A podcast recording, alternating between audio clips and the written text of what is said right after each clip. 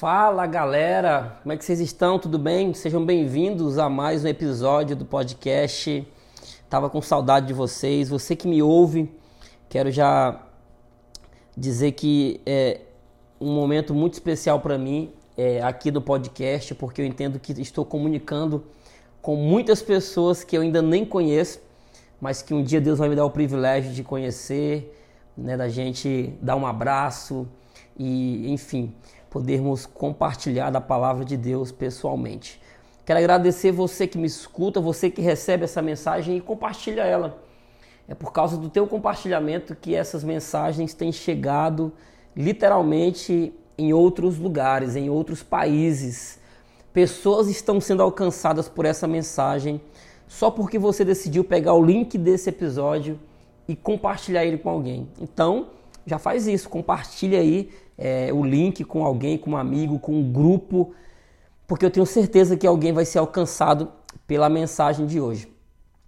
Gente, eu decidi compartilhar com vocês hoje uma mensagem que nasceu no meu devocional diário. Eu fiz um vídeo no meu Instagram, um vídeo bem curto de dois minutos, e desse vídeo nasceu uma reflexão maior, que é a reflexão que eu quero compartilhar aqui com vocês hoje. O texto que eu quero ler está em Mateus capítulo 6, verso 34. Né? E a palavra de Deus diz assim: Portanto, não se preocupem com o dia de amanhã, pois o amanhã trará os seus cuidados, porque basta ao dia o seu próprio mal.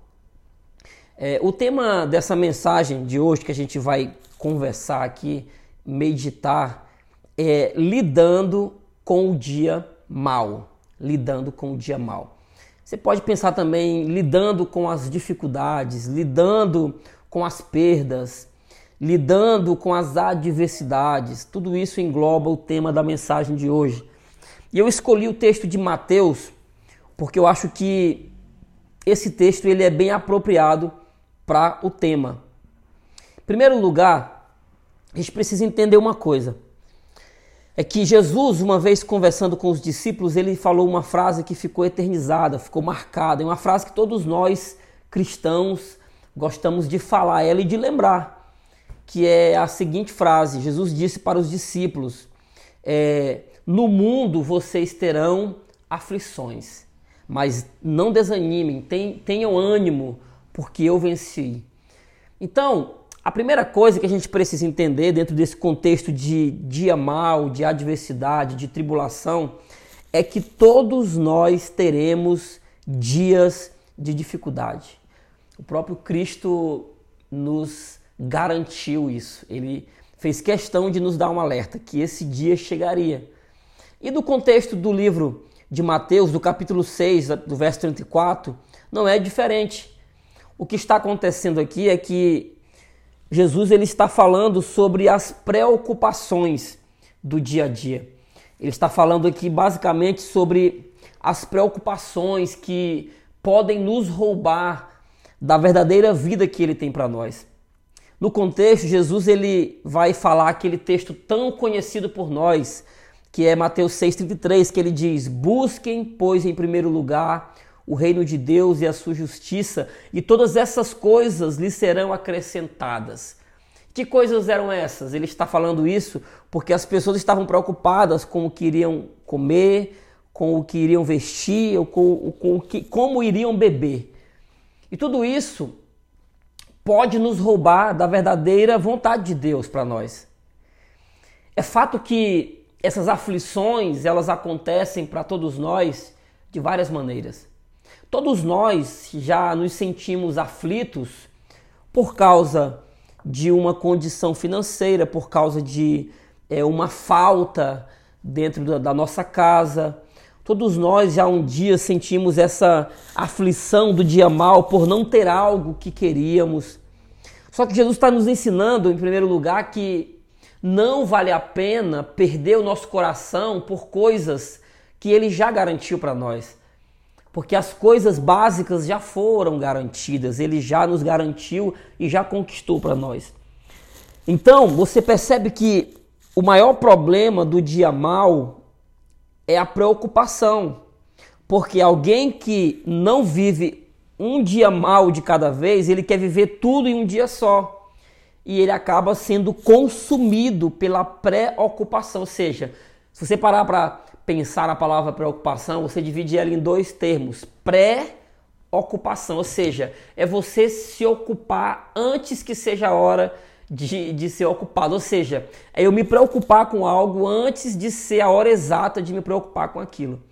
E se preocupar com algo que não é para pensar nesse exato momento, vai roubar o meu coração daquilo que realmente importa.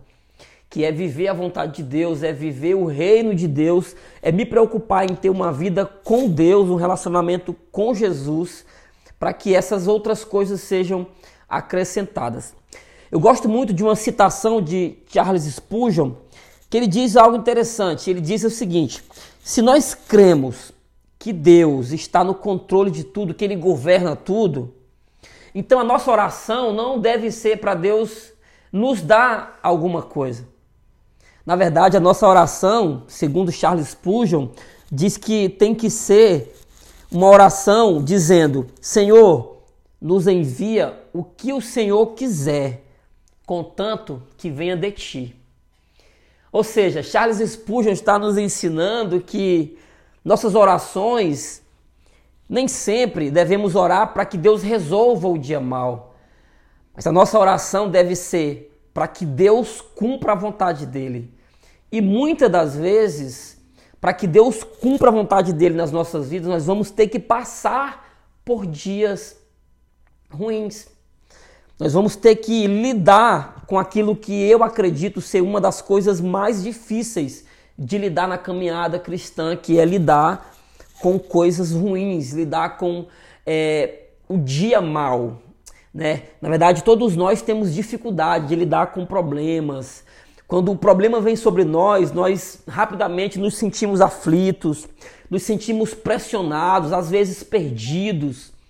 Só que nós devemos lembrar que coisas ruins irão acontecer. Jesus garantiu isso, ele disse que nós teríamos aflições. E geralmente aflições, elas têm várias maneiras de se, de se apresentar na nossa vida. Aflições podem ser por causa de uma dor, por causa de uma perda, por causa de alguém que partiu, por causa de uma falta, por causa de algo que nós não conseguimos ainda realizar, mas o fato é que coisas ruins também podem nos ensinar. E aqui é a primeira chave dessa palavra que eu quero compartilhar com você. Como que eu lido com o dia mal? Em primeiro lugar, é você entendendo que o dia mal, ele pode trazer coisas que vão te trazer sofrimento, que vão te trazer tristeza, pode até te desanimar, porque certamente irá. Mas você precisa entender que mesmo no dia mal, que foi permitido por Deus sobre a tua vida pode te ensinar coisas boas. Porque a realidade de lidar com coisas ruins não é muito legal, vamos ser sinceros. Lidar com coisas ruins não é uma tarefa que você faz sorrindo.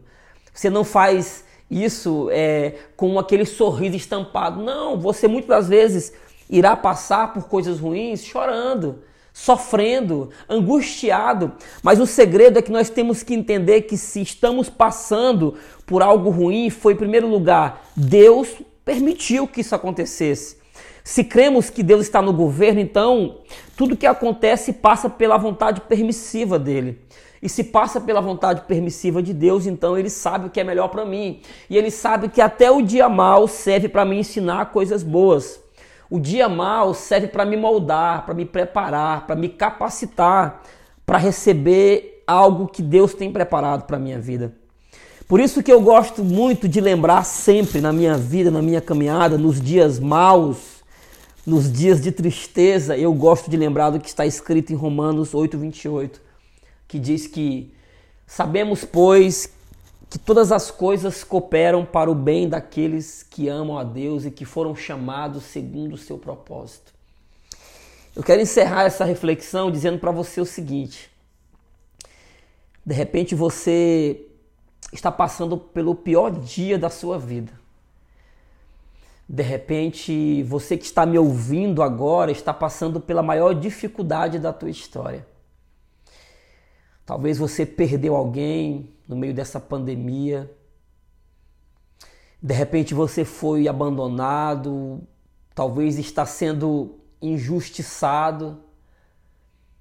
De repente o dia mal bateu na tua porta e você está completamente perdido, desanimado, sem esperança. Mas eu quero dizer algo para você. O segredo para lidar com o dia mal é você não deixar de perseverar e acreditar naquilo que Deus depositou sobre a sua vida. O sofrimento que você está sentindo é para te tornar mais forte. A dor que você está sentindo, que talvez você ache que não vai passar nunca, ela vai gerar em você uma capacidade de lidar com o sofrimento para que isso se torne cura e que através dessa cura que vai ser gerada em você possa gerar cura em outras pessoas. Você está sendo forjado, você está sendo lapidado mesmo que você não entenda, mas todas as coisas cooperam para que o propósito de Deus se estabeleça na sua vida. É assim que tem que ser. Não questione a vontade de Deus na sua vida. Se aconteceu, Deus sabe todas as coisas. Se aconteceu, por pior que seja, por maior seja a dor que você esteja sentindo, Deus manda te dizer que Ele não te deixa, Ele não te abandona e Ele não te abandonará. O segredo é continuar amando Jesus. O propósito se estabelece para aqueles que amam a Deus e confiam no propósito que Ele tem. Continue, não desista. A dor pode estar tentando te paralisar, mas o Deus que te chamou é maior do que a dor que você está sentindo. O Deus que te chamou irá curar essa dor, essa ferida que você está sentindo, para que a partir disso você se torne uma resposta para outras pessoas. Que Deus te abençoe, que você seja edificado através dessa mensagem. Se fez sentido para você, compartilha. Que o Espírito Santo possa nesse momento agora te visitar, possa falar o teu coração, que todo o sentimento de desânimo, de desesperança, de desistência caia por terra agora. E que você seja preenchido por um espírito de coragem, de amor, de ousadia e de esperança. Que tudo vai dar certo. Deus te abençoe.